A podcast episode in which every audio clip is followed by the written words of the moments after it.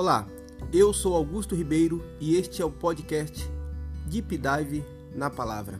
Quero te convidar para fazer um mergulho profundo na Palavra de Deus, especificamente na Epístola de Tiago, onde nós estamos estudando a respeito da fé que prospera nas adversidades. Vem comigo neste mergulho profundo na Palavra de Deus.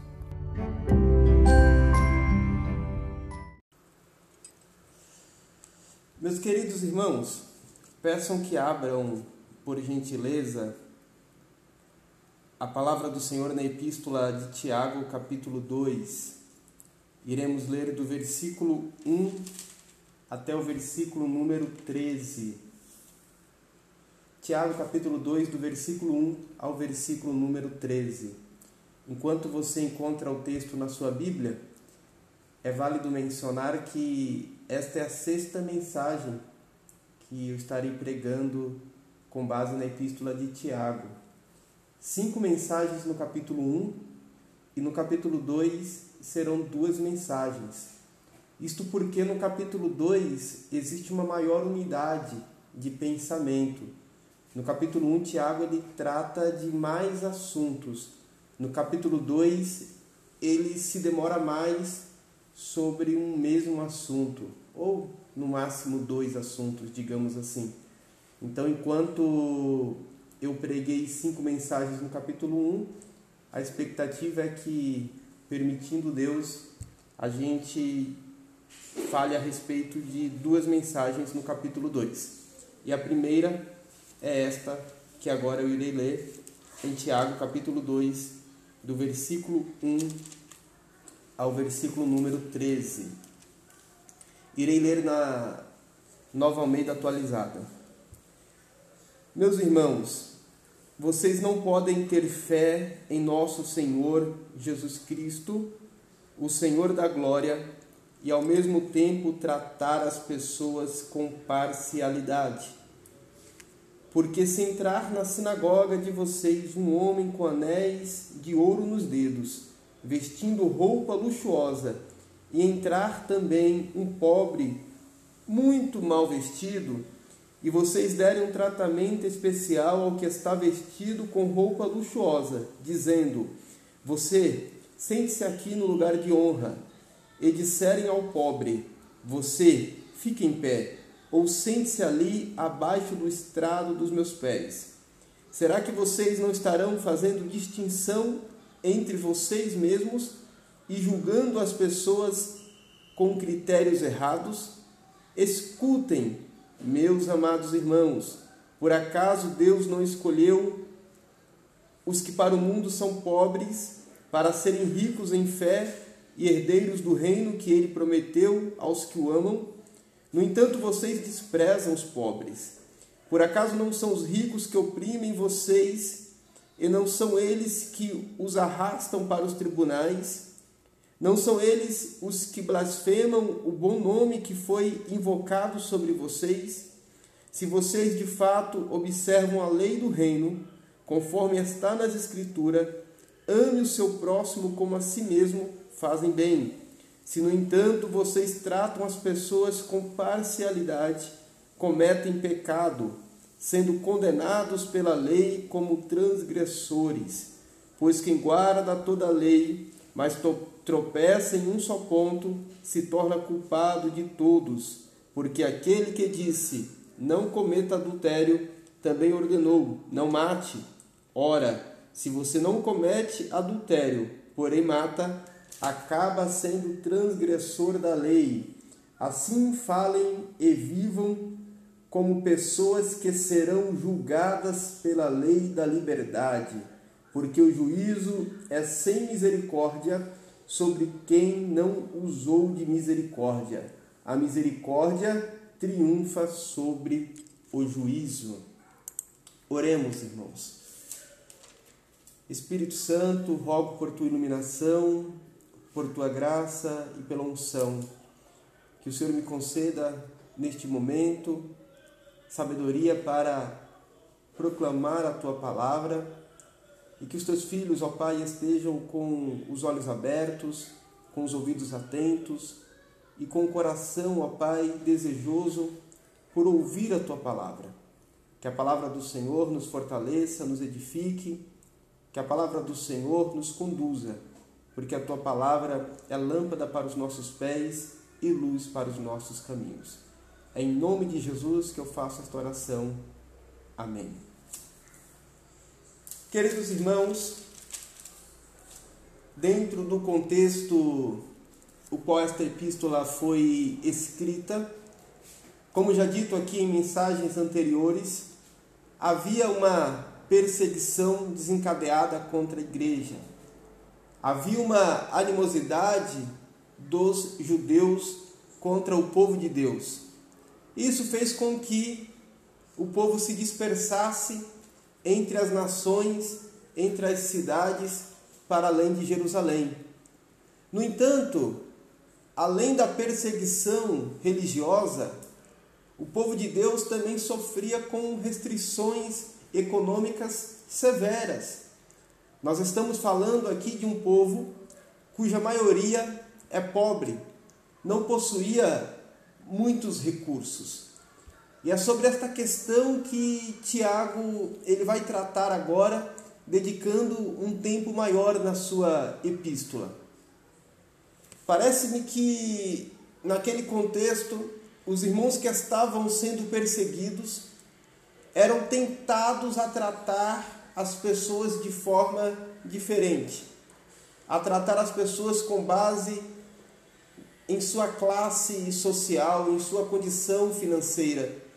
E Tiago ele quer corrigir este problema. E Tiago ele começa dizendo logo no versículo 1, a primeira coisa que eu gostaria de destacar para os irmãos é que a parcialidade no trato com as pessoas é incompatível com a fé cristã. Veja o que está escrito na Bíblia. Meus irmãos, vocês não podem ter fé em nosso Senhor Jesus Cristo, o Senhor da glória, e ao mesmo tempo tratar as pessoas com parcialidade. Ao mesmo tempo tratar as pessoas com acepção Tiago ele começa dizendo então que a parcialidade no trato com as pessoas é incompatível com a fé em Jesus Cristo. Não combina com a crença em Jesus Cristo. E esta mensagem de Tiago, ela tem total amparo na Bíblia, tanto no Antigo quanto no Novo Testamento.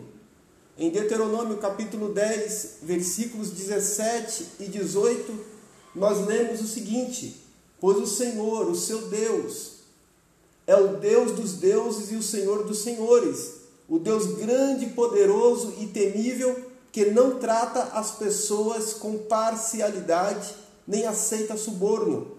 Ele faz justiça aos órfãos e às viúvas e ama os estrangeiros, dando-lhes comida e roupa.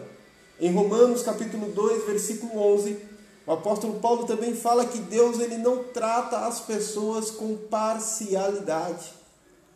Portanto, acepção de pessoas é uma palavra que não consta na agenda de Deus, nem tampouco deveria constar, por consequência, na agenda dos cristãos, daqueles que professam uma fé em Jesus Cristo daqueles que são discípulos de Jesus, daqueles que o têm como exemplo, como Senhor. O próprio Jesus Cristo, durante o seu ministério, não fez acepção de pessoas. Jesus Cristo ele se relacionou com publicanos, com fariseus, com homens, com mulheres, com crianças, com adultos, com ricos, com pobres, quando a gente olha para o Evangelho com olhar, considerando o contexto da época, a gente começa a perceber o porquê Jesus ele escandalizava os fariseus. Porque Jesus ele falava com as mulheres. Jesus Cristo ele dava atenção para as mulheres. Em um contexto de uma sociedade patriarcal, um mestre da envergadura de Jesus falar com as mulheres gerava escândalo. Jesus Cristo ele parava para atender as crianças. Jesus Cristo passando em uma, em, um, em uma alfândega, ele olha para um publicano e o convida para segui-lo. Portanto, Jesus ele quebra os protocolos da época no trato com as pessoas. E da mesma forma, ele espera que nós, os cristãos, os discípulos, também tratemos as pessoas com respeito e não com parcialidade. Portanto, a primeira coisa, a primeira verdade que Tiago estabelece é: não combina. Ou você é cristão, ou você trata as pessoas com parcialidade. Ou você é cristão, ou você faz acepção de pessoas. As duas coisas não dá. E no versículo 2 até o versículo 4, ele explica o porquê deste posicionamento. Porque julgar pela aparência é julgar com critérios errados. Leia comigo do versículo 2 ao versículo 4. Porque se entrar na sinagoga de vocês um homem com anéis de ouro nos dedos, vestindo roupas luxuosas, e entrar um homem pobre, muito mal vestido, e se vocês derem um tratamento especial ao que está vestido com roupa luxuosa, dizendo: Você, sente-se aqui no lugar de honra, e disserem ao pobre: Você, fique em pé, ou sente-se ali, abaixo do estrado dos meus pés, será que vocês não estarão fazendo distinção vocês mesmos e julgando as pessoas com critérios errados? Ou seja, ser parcial, tratar as pessoas com parcialidade, é julgar pela aparência, é julgar com critérios errados. Algumas versões da Bíblia falam é julgar com maus pensamentos. Tiago ele usa uma situação exagerada. Alguns comentaristas bíblicos falam que Tiago ele está trazendo aqui à tona uma situação hipotética se entra na congregação dois visitantes, um bem vestido e o outro mal vestido, o bem vestido não deveria ser melhor tratado, enquanto o mal vestido ser colocado de lado. Embora Tiago ele esteja usando uma situação hipotética, ele não trata deste tema por acaso. Alguma situação específica chamou a atenção dele para esta situação de que alguém poderia estar sendo maltratado em função da sua condição social, em função de ser pobre. E julgar pela aparência, irmãos, é uma tendência, é uma tendência. Nós precisamos ser vigilantes neste aspecto. Samuel foi um grande profeta. Samuel foi um homem de Deus um homem chamado por Deus, que foi educado na casa de Deus. E a Bíblia fala que quando Deus manda Samuel ungir a Davi, a gente lê em Samuel 16, versículo 6 e 7, que quando Samuel ele vê Eliabe alto, bonito, forte, logo ele olha para a aparência e fala: certamente está diante do Senhor o rei que Deus escolhera. Mas naquele momento, o Senhor corrige Samuel dizendo: Não olhe para a sua aparência, nem para a sua altura, porque eu o rejeitei. Porque o Senhor não vê como o homem vê. O ser humano vê o exterior, porém o Senhor vê o coração. Isso está registrado no primeiro livro de Samuel, capítulo 16, versículo 7. Eu quero dizer para os, para os irmãos que nós nos impressionamos, conforme disse o pastor Russell Shedd, com homens e ministérios que não impressionam a Deus. Porque nós julgamos conforme a aparência, todavia Deus julga conforme o coração. Alguém perguntou para um presbítero muito sábio, perguntou a ele: Irmão, você gosta de estar com pessoas importantes? E este presbítero, que também era professor de escola dominical, disse: Não, eu não gosto de estar com pessoas importantes. Eu gosto de estar com pessoas. Porque o que faz uma pessoa ser importante e uma outra pessoa não ser importante. São meramente classificações humanas, são critérios humanos, são critérios errados, são critérios equivocados. As pessoas elas precisam ser respeitadas por aquilo que elas são e não por aquilo que elas têm e não pela posição que elas estão ocupando. É por isso que o cristão ele não pode julgar as pessoas com parcialidade, porque se ele fizer isso, ele estará utilizando critérios errados, critérios que não são aprovados por Deus, critérios que não são validados pela Bíblia Sagrada. Tiago continua dizendo que Deus ele não fez acepção de pessoas. Ao contrário, Deus ele escolheu os pobres como herdeiro do reino. Veja o que está escrito aqui, seguindo na leitura dos versículos 5 ao 7. Escutem, meus amados irmãos, por acaso Deus não escolheu os que para o mundo são pobres, para serem ricos em fé e herdeiros do reino que ele prometeu aos que o amam? No entanto, vocês desprezam os pobres. Por acaso não são os ricos que oprimem vocês e não são eles que arrastam para os tribunais? Não são eles que blasfemam o bom nome que foi invocado sobre vocês? Havia uma situação ali de perseguição, eu já falei para os irmãos, e muitos daqueles perseguidores, eles tinham uma condição financeira boa. E aqueles homens, em várias situações ali de, de trabalho, de negociação, levavam vantagem sobre os crentes. E ainda levavam os crentes para os tribunais para cobrar, para oprimir.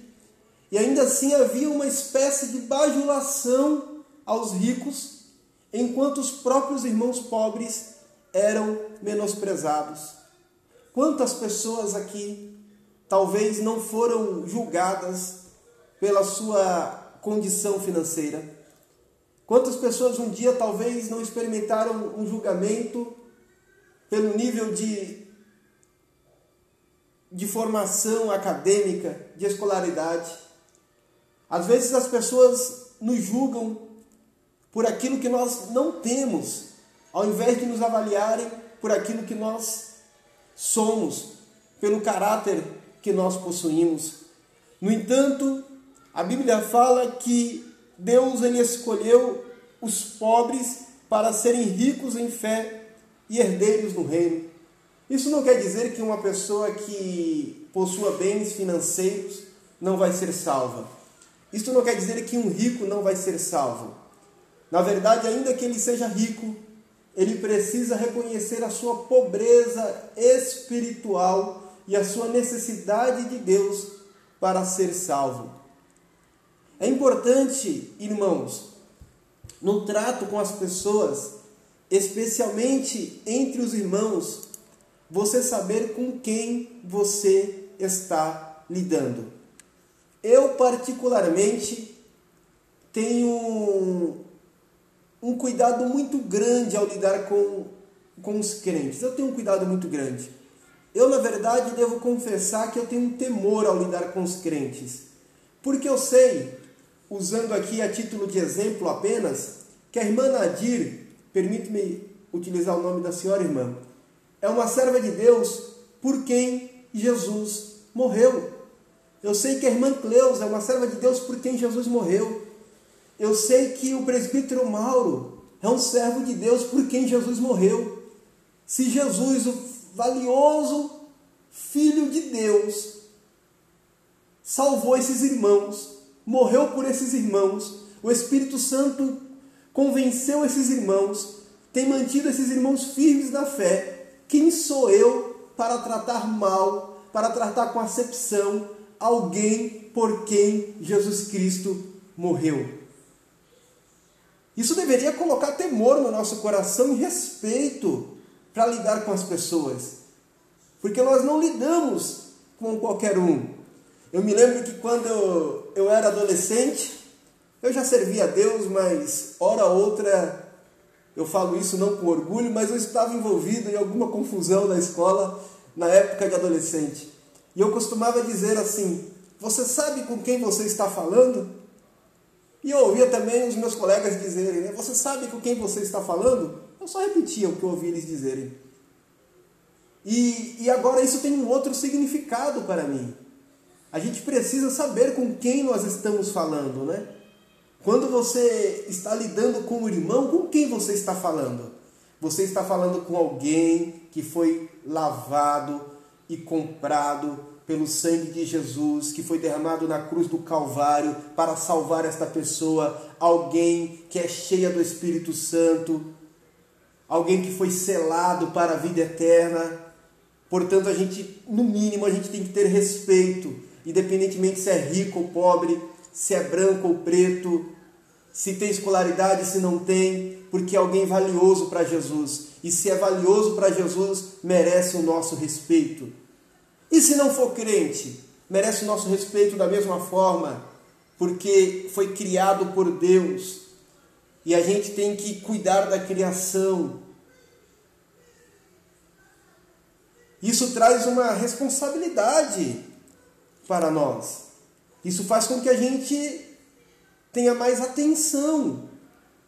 Veja que é algo interessante, a gente julga pela aparência, a gente julga pela condição econômica das pessoas, pela forma da pessoa falar. Estava conversando recentemente com um pastor amigo meu, homem de Deus, temente a Deus. Ele dirige uma congregação da Assembleia de Deus na cidade de Anápolis. E ele me contou uma experiência em que ele estava evangelizando, ele trabalha numa região um pouco difícil, e ele estava evangelizando e uma pessoa foi para a igreja. Ele disse que na oração é, é, esta pessoa ela teve a manifestação demoníaca e embora ele seja um homem de Deus, ele orou, orou e ele não conseguiu expulsar aquele demônio. Os obreiros oraram, oraram, pastor Nivaldo, e não conseguiram ajudar ele. Terminou o culto, os irmãos foram para casa e a mulher voltou endemoniada para casa também, porque ninguém na igreja deu conta de expulsar aquele demônio. E ele falou que aquilo deixou ele muito triste, muito triste, porque ele não conseguiu entender o porquê daquilo. E aí, um irmão falou para ele, falou assim, pastor, tem um pastor lá da igreja, Balança de Deus. Ele anda na rua catando papelão, é um pastor bem simples, da Balança de Deus. Traz ele aqui porque ele dá conta de expulsar esse demônio.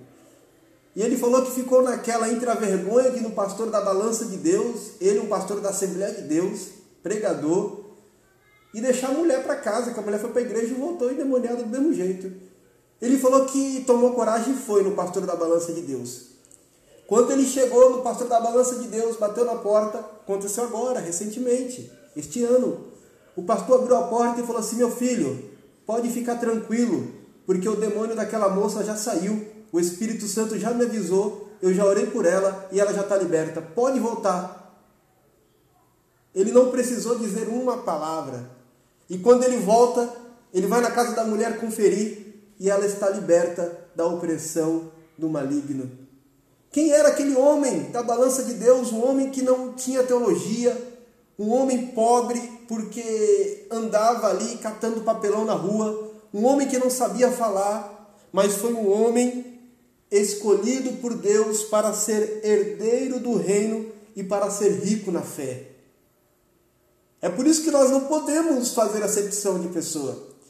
Tenho certeza que se eu estivesse numa situação desta e olhasse um pastor pregador, bem vestido, fala bem, e o pastor da balança de Deus e não conhecesse nenhum dos dois, e tivesse que pedir ajuda deles para lidar com uma situação como essa, talvez a aparência fizesse com que eu tomasse a decisão errada. Então vamos, como crentes, ser sábios e não agir com parcialidades.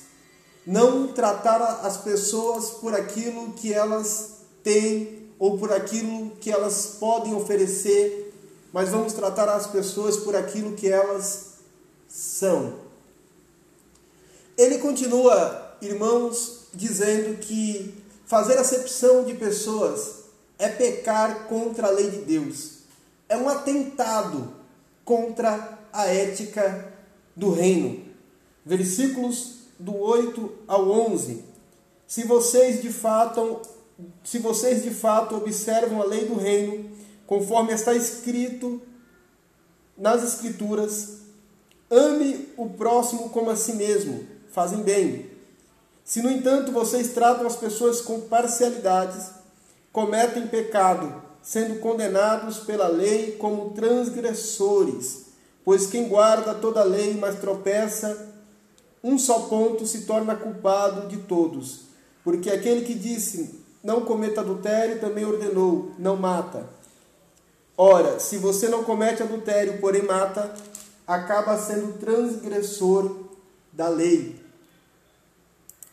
A lei de Deus, ela pode ser resumida nas palavras do próprio Jesus Cristo Ame o Senhor teu Deus de toda a sua força, de todo o seu entendimento, de todo o seu coração, de toda a sua alma, de todo o seu intelecto. Estou aqui avançando com as palavras. E ame ao próximo como a ti mesmo. A ética do reino é amar a Deus e servir ao próximo. E quando a gente age com parcialidade, nós estamos transgredindo a lei de Deus. Estamos indo para além daquilo que a lei determina. Estamos ultrapassando os limites determinados por Deus. E isso nos faz transgressores da lei.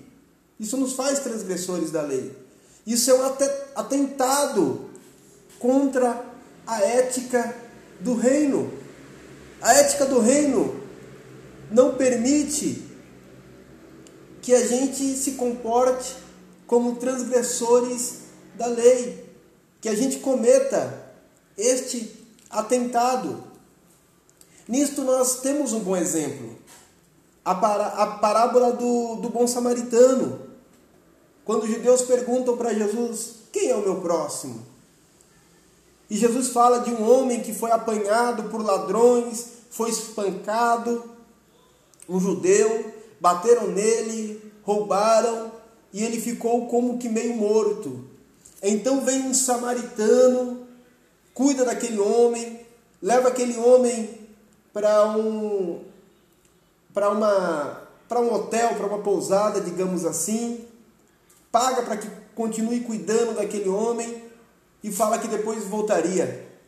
Veja, quem que é o nosso próximo?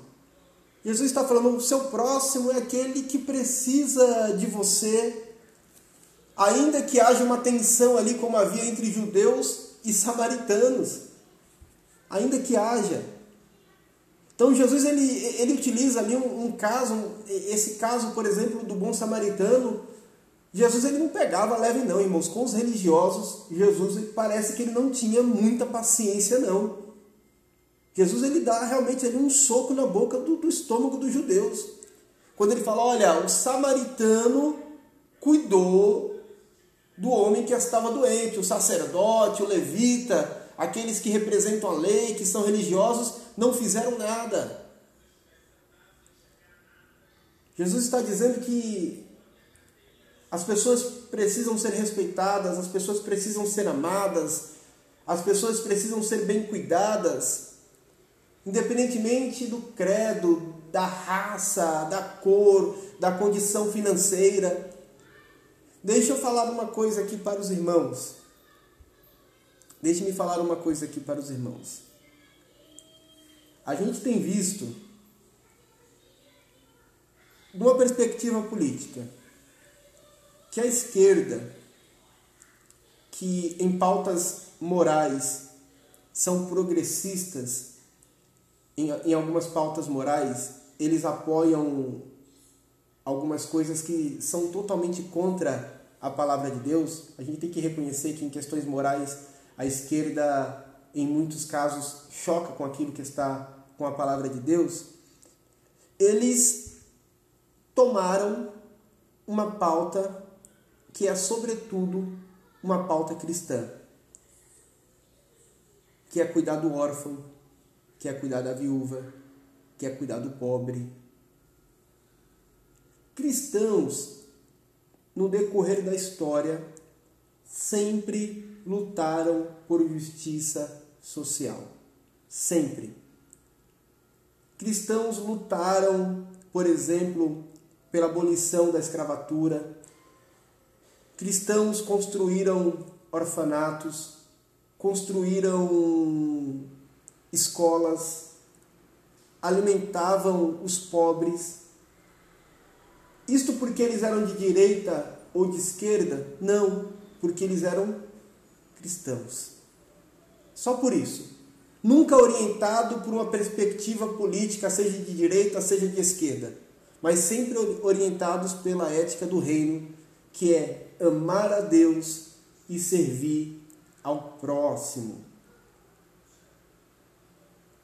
Um desafio que particularmente eu tenho é vencer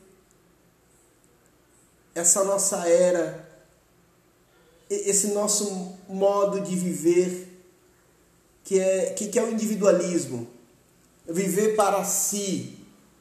Viver como se nós fôssemos o centro do mundo, olhando para as nossas próprias necessidades e somente para elas, e não perceber que as pessoas que estão em nossa volta precisam da nossa ajuda. E não perceber que muitos dos que estão sofrendo aí, precisando de ajuda, são crentes, são, do, são domésticos da fé. Outros não professam a mesma fé que a gente, mas são pessoas criadas também à imagem e semelhança de Deus. Meus irmãos, eu irei falar isso na segunda parte do capítulo 2 de Tiago, mas eu quero reforçar. Oramos por uma intervenção de Deus de forma fervorosa, e assim devemos fazer.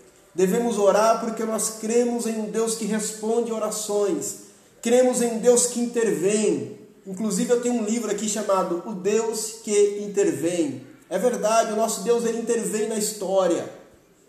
Mas Deus ele também quer agir através de nós. Jesus Cristo fala que se vocês, Jesus Cristo ele diz que nós faríamos as mesmas obras que ele e obras ainda maiores. Você foi constituído por Deus, e eu, e eu sinto liberdade do Espírito Santo para dizer isso, e acredito que até de forma profética, que você, eu, nós fomos constituídos por Deus para sermos a mão de Deus em direção às pessoas que estão precisando de auxílio. Fomos constituídos por Deus para ser a boca de Deus com uma palavra boa para pessoas que estão feridas.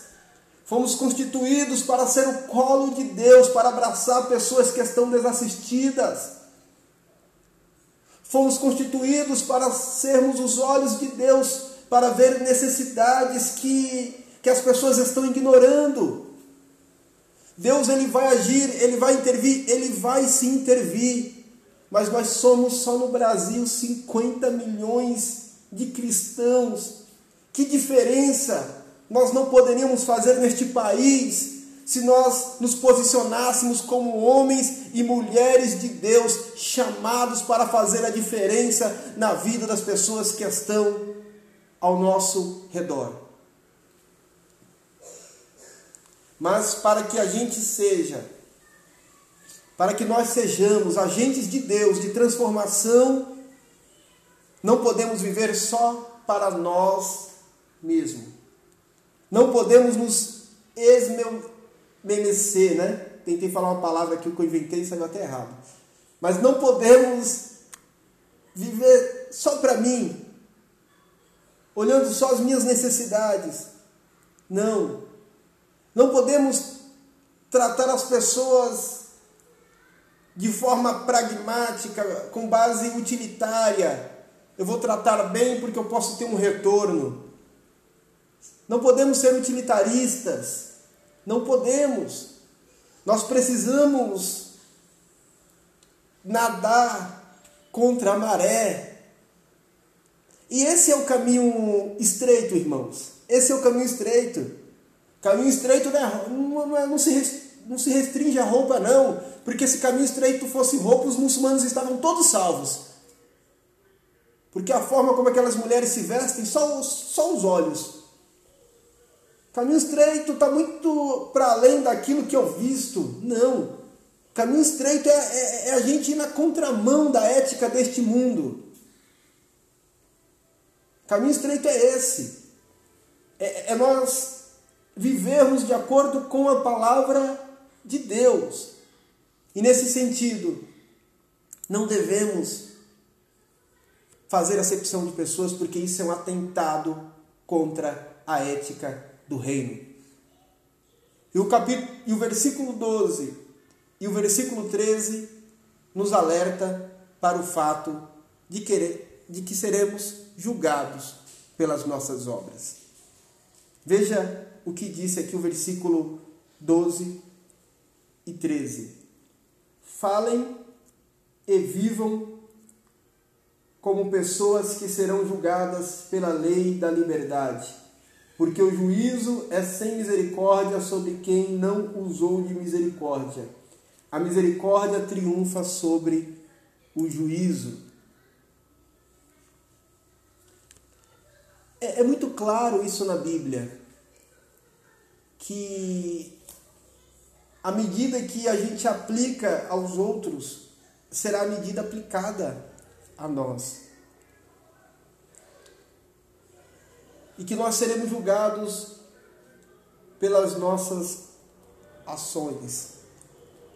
É claro que eu não sei dizer exatamente qual é o prejuízo que isso pode lhe causar espiritualmente. Eu não sei precisar qual é o prejuízo que isso pode lhe causar espiritualmente. Mas com certeza existe um, um prejuízo. Com certeza. E nós seremos julgados por um Deus que tudo vê. Uma vez eu ouvi um pregador dizendo: as pessoas dizem aí quem me julga é Deus, porque Deus ele conhece o meu coração. Eu já ouvi muitas pessoas dizendo isso. Não me julgue. Quem me julga é Deus, porque Deus ele conhece o meu coração. Isso deveria trazer preocupação para as pessoas que dizem isso sem pensar a respeito da implicação de ser julgado por um Deus que conhece o coração. Porque Existe meandros na lei, na Constituição, que advogados, juristas exploram para se verem livres do julgamento. Tem pessoas que a gente fala, essa pessoa, de acordo com o que ela cometeu, ela é culpada. Mas o advogado esperto, ele investiga a lei, ele consegue perceber uma imperfeição e ele cria todo um enredo e consegue defender aquele que claramente deveria ser condenado. Mas com Deus não. Com Deus não. A lei de Deus, ela é perfeita. Então não existe meandros pelos quais as pessoas vão explorar para se verem livres da lei de Deus, porque ela é perfeita. O juiz também é perfeito. Não adianta sermos performáticos na frente dele, porque a nossa performance pode impressionar a outros, não a Deus. A única forma, irmãos, de ao invés de receber um julgamento para condenação, recebermos um julgamento de salvação e sermos galardoados é mantendo firme a nossa fé em Jesus Cristo de Nazaré. Porque em Cristo nós somos santificados. Em Cristo somos justificados. Em Cristo somos absolvidos diante de Deus. Mas uma fé em Cristo, conforme Tiago iniciou aqui, não é compatível com uma vida que não combina com a palavra não é compatível com um viver desassociado da palavra de Deus. Então, em primeiro lugar, precisamos manter firme a nossa fé em Jesus. Somos falhos, somos pecadores. Sabemos que na força do nosso próprio braço não conseguimos atender às demandas de Deus, não conseguimos. Mas uma vez confiantes, uma vez firmes, não vacilantes, uma vez apoiados na palavra de Deus, somos fortalecidos e somos capacitados pelo Espírito Santo para viver uma vida que vale a pena ser vivida, uma vida que glorifica o nome de Deus, para sermos de fato conforme diz a palavra do Senhor, sal da terra e luz do mundo. Eu quero então terminar esta mensagem falando de mais um aspecto da fé que prospera nas adversidades. A fé que prospera nas adversidades está alinhada com a ética do reino. É uma fé que está em conformidade com a ética do reino, com os valores do reino, que está na contramão dos valores dos nossos dias.